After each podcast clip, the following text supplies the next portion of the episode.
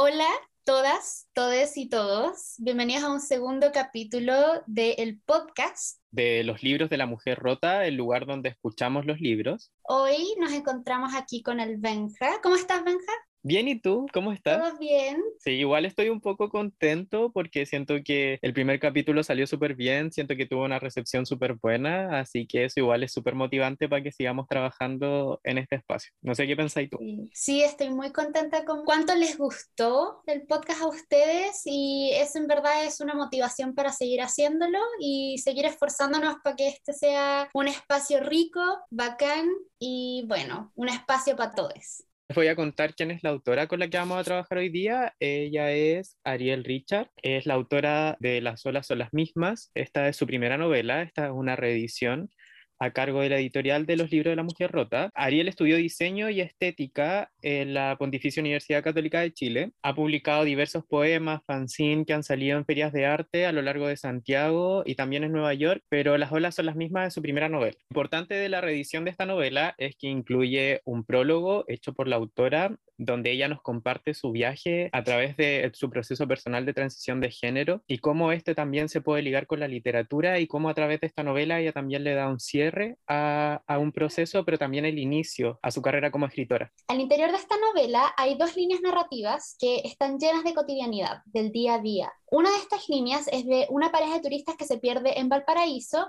antes del año nuevo y la otra es sobre un solitario estudiante chileno que está en Nueva York que encuentra esta bitácora de viaje de estos dos jóvenes e intenta como reconstruir su historia, además de darnos eh, los hechos, también como sus opiniones. Entonces, este libro es un traslado, un cruce entre bitácora de viaje y diario de invierno, donde el futuro y el pasado se interponen en un constante flujo. Sí, yo creo que eso es súper importante dentro de la novela, porque a veces quizá uno se puede ir confundiendo, quizá a veces uno no entiende que hay una diferencia como de 10 años entre uno y otro, pero creo que esa es la gracia igual, que al final tenemos a estos tres protagonistas que nos van a contar esta historia, que creo que es una historia de despedida, por así decirlo, una historia de finales, pero también es una historia que es como es como un poco confusa en el sentido de que quizás quedan muchas cosas al aire y quizás no quedan del todo claras dentro de la novela. No sé qué pensáis tú. Yo creo que la novela en sí es un gran final. Al mismo tiempo, están estas dos como corrientes o digamos flujos de tiempos y también de personas de sus vidas que al fin y al cabo ellos están viviendo más o menos lo mismo, que es como este gran sentimiento de soledad.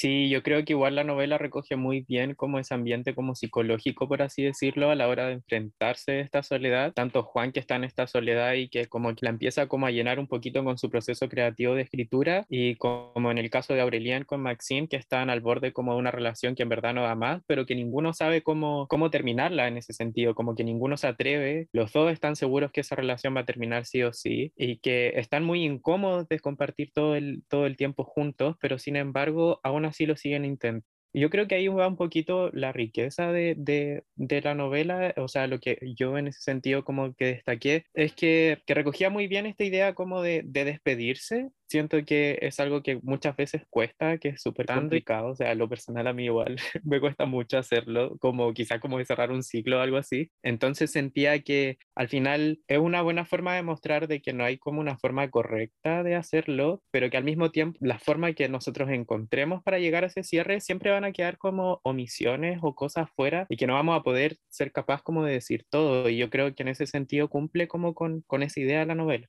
en verdad la novela cumple muy bien eso de que toda historia tiene dos caras y hay muchas cosas que uno no va a saber, muchas cosas van a quedar como al aire, uno nunca puede saber cuál es como toda la historia, cuáles son todas las perspectivas, cuáles son todos los sentimientos de los personajes o de los protagonistas. Y yo creo que a mí lo que más me impactó de la, de la novela es, es que es una historia de amor muy humana, es extremadamente humana, aunque sea una historia sobre soledad también me hizo transitar por el mundo de los afectos y como navegarme por otras formas en las que las personas se expresan y transmiten su amor. Y eso es hermoso, tenerlo en escrito, eso es hermoso.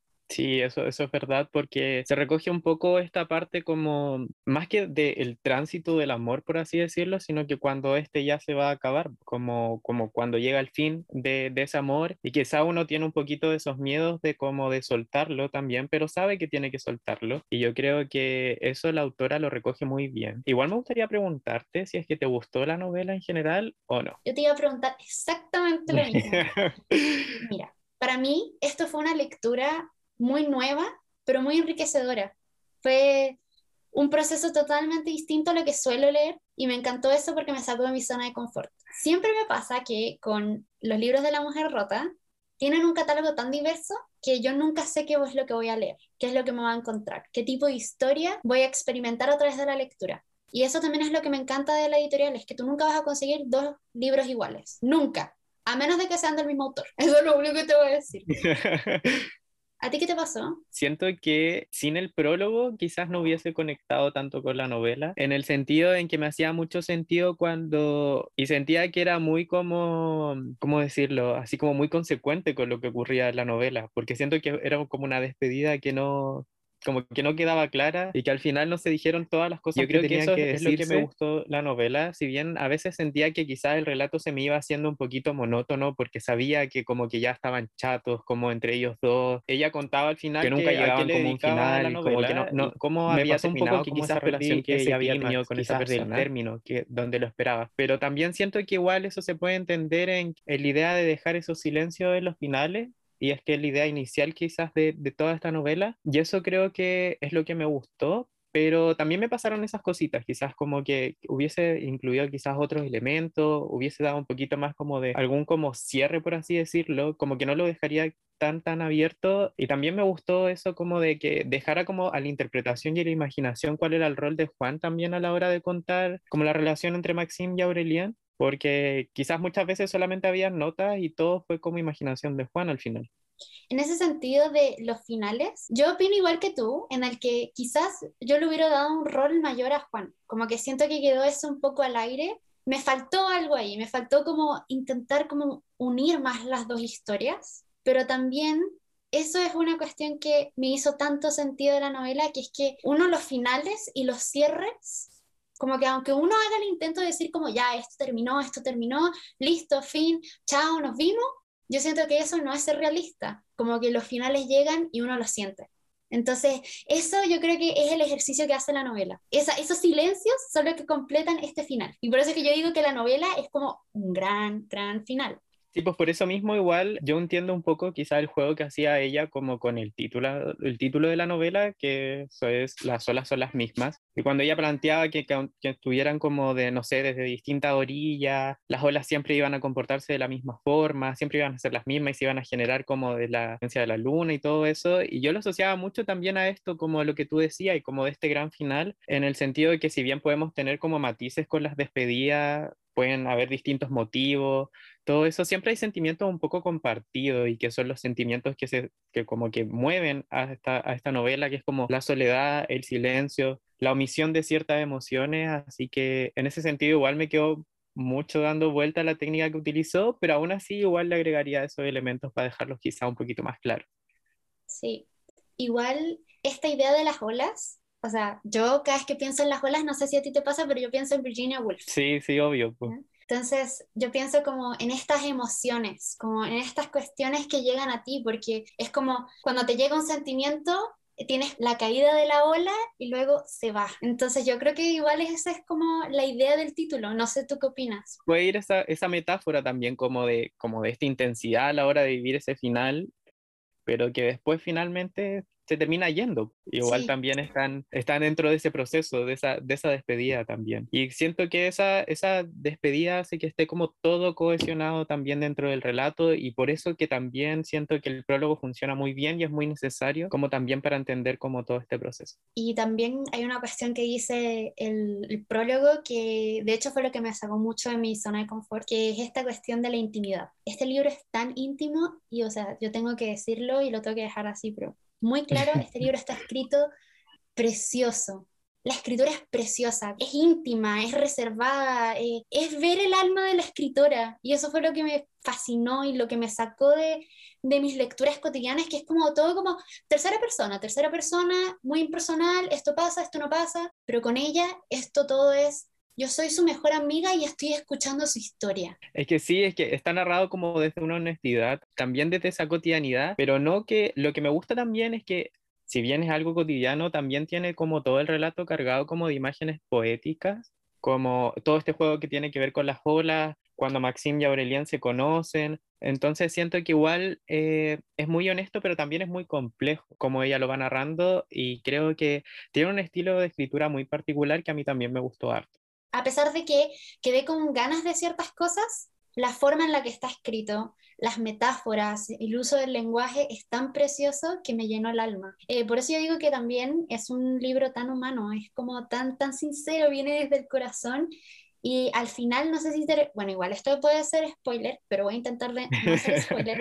El final como que termina tan poético, como que todo se va deconstruyendo, como que pasa de la narración a lo poético. No sé si, si te diste cuenta de eso. Sí, igual lo sentí más o menos igual y creo que ahí como que la autora en ese sentido quizás suelta un poquito como esa interior y permite como que uno se conecte también con lo que está leyendo y quizás lo pueda traspasar como a estas como experiencias personales, quizás como al hecho de haber terminado alguna relación, de dejar de tener contacto con alguien que uno amaba, entonces como que siento que al final uno también se puede apropiar de eso y lo lleva mucho como a su proceso personal y entiende la forma en que la autora utiliza la técnica como de despedida en este caso.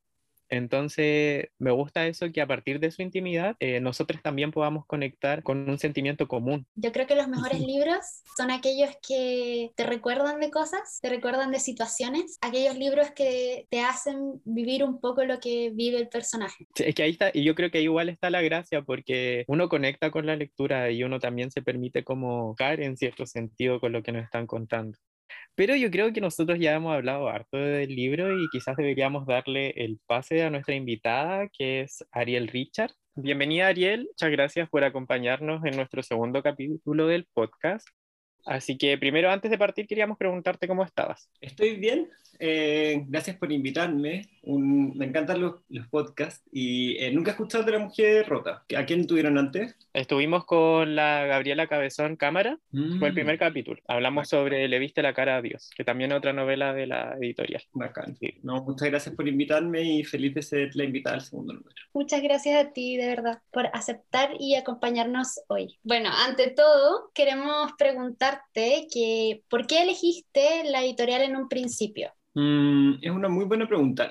Yo venía llegando de vuelta a un viaje y me topé con la noticia de que estaba Tao Lin en Chile. Y había leído a Tao en un par de. Había leído a, Tao Lin en, en, en, inglés y me parecía un autor súper interesante, parte de una generación que, con la que me identificaban algunas cosas y me pareció súper extraño que estuviera en Chile. Y mm, me di cuenta que era la editorial la que lo traía y la que lo publicaba, que era una editorial emergente a cargo de la escritora Claudia Pablaza y el, del traductor en ese momento, Jorge Núñez, y mm, me empecé a interesar un montón en la editorial y fui a un par de actividades que hicieron ellos cuando vino Noah Cícero también. Entonces me pareció que ellos te estaban poniendo el ojo en autores internacionales súper interesantes y que por el momento habían publicado un solo autor nacional, que era Cristóbal Blay, no, Cristóbal Blay es el hermano, el, el otro Blay, que tenía publicado un libro con ellos y lo leí, también me gustó mucho, entonces me pareció que que era un muy buen espacio para depositar mi primer libro, porque era una editorial nueva, una editorial que estaba apostando por autores distintos y una editorial que estaba formada por una pareja, cosa que me parecía muy tierna.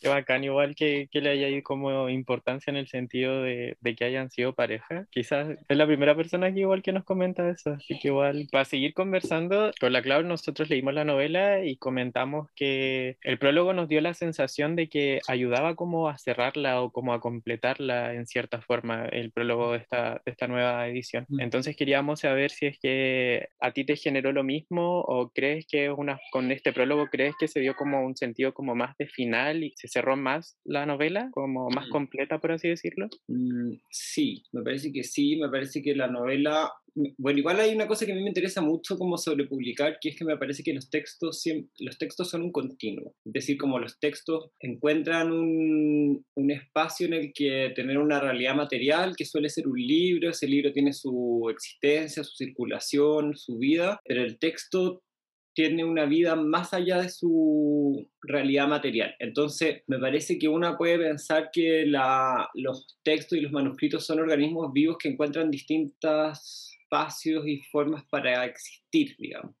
Entonces, las olas son las mismas, como es un texto, eh, puede, digamos, estar sometido a distintas mm, formas y distintos formatos y distintas vidas, independiente de, la vida que haya tenido en, la, en, en su primera publicación del 2016. Entonces, a nivel de texto, sí, y a nivel personal, como autora, me parece que sí, que, el, que yo vengo a cerrar ese texto, no que el texto se cierra. Yo aprovecho que la novela puede tener una vida distinta a la que tuvo el 2016 y la tuerzo para de alguna manera cerrarla o darle un cierre a un proceso. Pero no es algo que haga el texto, es algo que hago yo como autora y hacemos con la editorial en la medida en que la republicamos. Es una acción muy consciente, pero sí, evidentemente hay una cosa como de cierre, o más que de cierre, como yo siento que hay una torcedura, es como esto era de una manera, hoy día yo soy otra persona y podemos como torcerlo un poco hacia allá, como si fuera una materia voluble.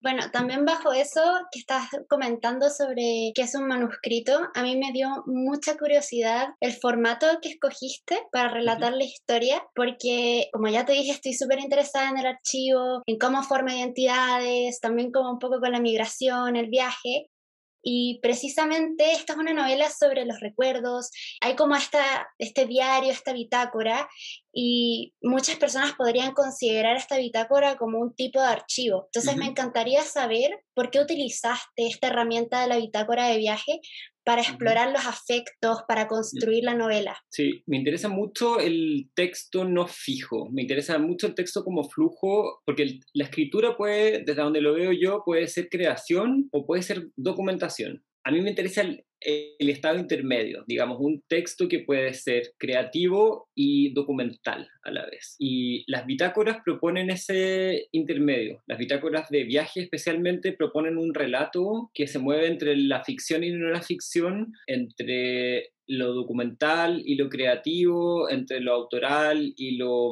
qué sé yo, en este caso son dos autores los de la bitácora, entonces pues una bitácora pueden caer varias manos o varias miradas. Entonces, sí, está la cuestión del archivo. Está la cuestión del archivo en la medida en que esa bitácora termina en una biblioteca. Entonces, es súper interesante esa pregunta que tú me haces porque en el fondo es como uno podría preguntarse si esa bitácora personal cabe o no en el archivo de la biblioteca porque es, es una bitácora que no está eh, etiquetada como tal, como libro, perdón. Entonces, es, es, muy interesante tu pregunta, porque es una pregunta que, el, que, los lectores debieran tener a propósito de la novela. El lugar donde se encuentra esa bitácora es una biblioteca universitaria y la encuentra un estudiante que está aburrido que está como perdido con su propio manuscrito. Entonces, el tipo de archivo que habría en esa biblioteca es levemente distinto al de una bitácora personal de dos, de dos personas. Entonces, mm, me interesa porque propone un filo ese formato de la bitácora de viaje que podría estar en la biblioteca, pero también podría no ser ese su lugar. Entonces, mm, es interesante también tu pregunta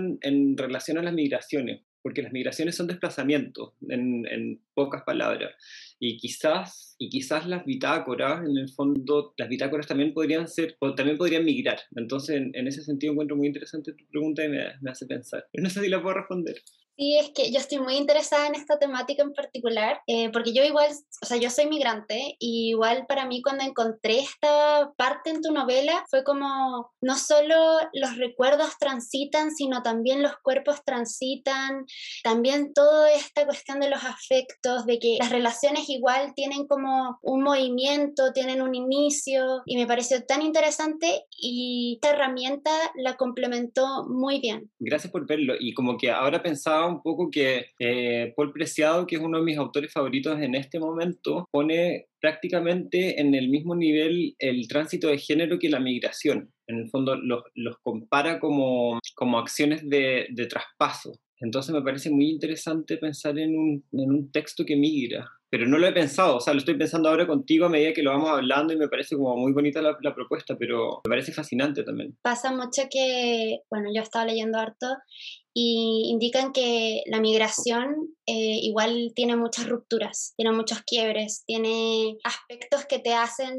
revalorizar situaciones, el aquí, el ahora, el tiempo, y eso me pareció también que es algo que se ve en tu novela. Qué lindo, gracias por verlo así. A mí la, la figura del migrante me parece hermosa. Eh, de hecho, como que la novela abre después del prólogo con estos niños que están migrando, que son naves migratorias también, y cierra con, con eso también. Entonces la, mm, la figura del migrante a mí me parece hermosa, me parece muy hermosa porque propone la, propone la dinámica de un abandono, es decir, el migrante abandona siempre algo, eh, abandona eh, un, lugar que seguramente es su lugar de origen, pero abandona también su seguridad, abandona también su entorno, eh, abandona el espacio geográfico que conoce, abandona lo conocido, en el fondo, el, el, migrante. Entonces como figura me parece muy heroica también, como en, en el sentido del abandono. Las personas que son capaces de abandonar son son capaces de, es porque han sido capaces de expresar un tipo de fuerza extraordinaria, a mí me parece. Entonces, en ese sentido, el migrante es una figura absolutamente interesante y fascinante para mí.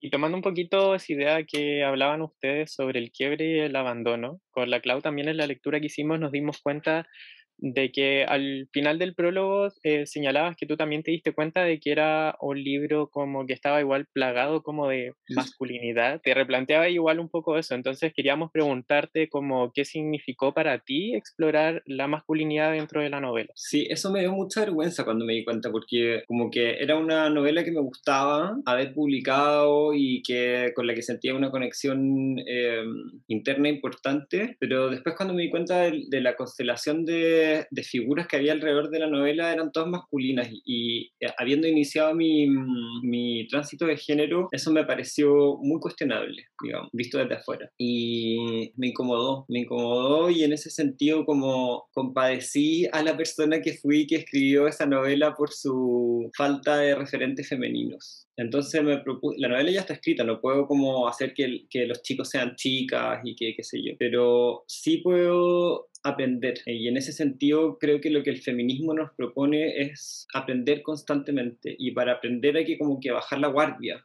y decir como hay cosas que no sé, hay cosas que necesito aprender, que necesito replantearme, hay cosas que necesito mejorar, hay cosas que necesito remendar y en ese sentido pareció que tenía que tener algún gesto feminista la reedición de la novela y lo primero que tenía que hacer era reconocer que me faltaban cosas por aprender y que me habían faltado por, cosas por considerar en el momento en que yo había publicado originalmente la novela.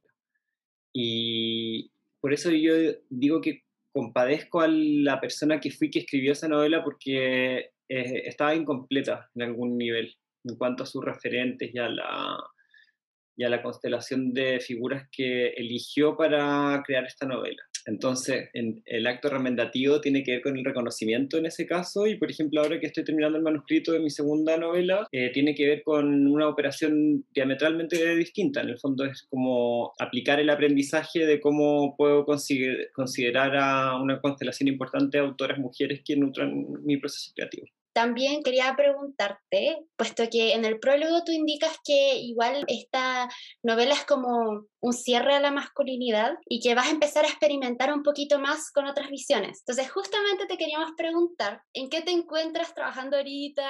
¿Qué estás pensando? Bueno, un poco la, la, republicación de la novela coincidió con que entrara a, estudiar un doctorado en arte en la católica, eh, donde estoy trabajando un proyecto que tiene que ver con la representación del cuerpo y con las masculinidades alternativas en el fondo cómo se ha representado la masculinidad históricamente, cuál es la convención de lo que se entiende por masculinidad y cuáles son las masculinidades que son capaces de desarmar esa convención. Entonces, por un lado pensé que no me debía dedicar a estudiar la masculinidad porque, digamos, ya vivimos en un sistema patriarcal y a lo mejor iba a ser mucho más interesante dedicarse a estudiar las feminidades, pero me encontré con la charla de un profesor trans de la Universidad de Columbia que dice que justamente como porque vivimos en una estructura patriarcal debemos prestar prestar atención a la construcción de la masculinidad y que em, es importante hacerlo para desarmarla, digamos, como para, entenderla. Me pareció muy, muy cierto y, me, y me, me, sentí muy llamada como mujer trans, habiendo experimentado 37 años de vida masculina, eh, cómo puedo tener ciertos insights de cómo funciona la masculinidad para desarmarla. Entonces me pareció que podía ser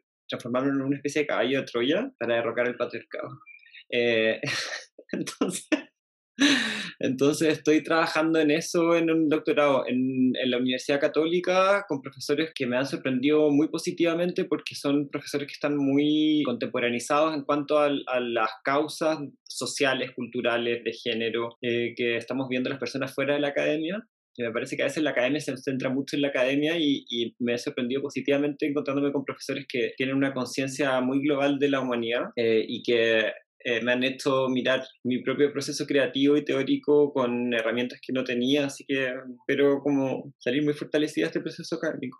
Muchas gracias por compartirnos lo que estás trabajando en este momento. Yo creo que con la Clau quedamos como muy satisfechos y muy sorprendidos también con tu novela, así que antes de despedirnos, eh, nos gustaría recordarles a nuestro oyente que todo el catálogo de la editorial lo pueden encontrar en www.loslibrosdelamujerrota.com. También les queremos recordar y dejarles súper invitados que se unan al Club de la Lectura de los Libros de la Mujer Rota, un espacio donde se comparte la experiencia de la lectura de las nuevas publicaciones mensuales de la editorial. Y ya para ir cerrando, nos gustaría dejarles eh, con un pequeño extracto de la novela de Ariel, las olas son las mismas.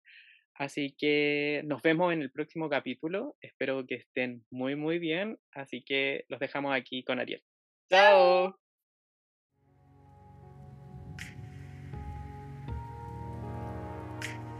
Ha pasado un año desde la última tormenta de nieve que cayó sobre Manhattan y ahora un viento polar vuelve a azotar la ventana de su pieza. Ese repique anuncia el principio de una tormenta y con ella la llegada del blanco. Juan lee el pronóstico del tiempo. Nueva York siempre se prepara para recibir la peor tormenta de su historia. Atardece y está nublado. A través del vidrio empañado ve la hilera de autos que avanzan lentamente por la autopista desde Brooklyn hacia Queens. Todos vuelven a sus casas antes que comience a nevar. Desliza su mano hasta casi tocar el vidrio. La biblioteca cierra en pocas horas y no sabe si alcanza a llegar o si quiere ir. No ha escrito nada en todo el día. Una novela que no termina de escribirse es el lugar común del escritor primerizo. Ojea el horóscopo. Los astros dicen que hay algo insinuado en su mente, pero el universo podría tener otros planes. Juan busca en Google cómo se llama la figura con la que cae la nieve pero un sonido insistente al otro lado de la ventana lo distrae. Empieza a llover. Se pone el abrigo y sale a la calle. El viento frío de diciembre y la lluvia lo hacen pensar que toda esa basura acumulada en la esquina de Javier Mayer con la South 4th Street pronto va a quedar oculta por la nieve. De algún modo quiere que eso ocurra y que esto termine luego. En la estación del metro hay un muchacho bajo su paraguas, frente a la línea amarilla, peligrosamente cerca del borde. Cuando se, acerca se da cuenta que lea de Quincy. Sostiene su libro con una delicadeza excepcional. Iba a escribir sobre los pronósticos. El ruido metálico de los fieles se impone frente al andén. La llegada del primer vagón los hace retroceder simultáneamente. Por un momento les veo futuro a Juan y a ese muchacho. Abordan el mismo carro y durante las cuatro estaciones Juan lo ve dar vuelta a las páginas del libro con la certeza de que esconde algo, del mismo modo que la nieve oculta lo que toca. Cuando el muchacho se baja en la West 4th Street, Juan se asoma por fuera del vagón para ver hacia qué salida se dirige. Stand clear of the closing doors. El tren retoma su curso y el reflejo se funde con el interior del túnel. Mi sombra se cruza por la oscuridad, el vidrio y la imagen de Juan. Nos movemos a una velocidad constante y pronto el carro barre con la quietud de otra estación. He estado aquí siempre, dentro de él.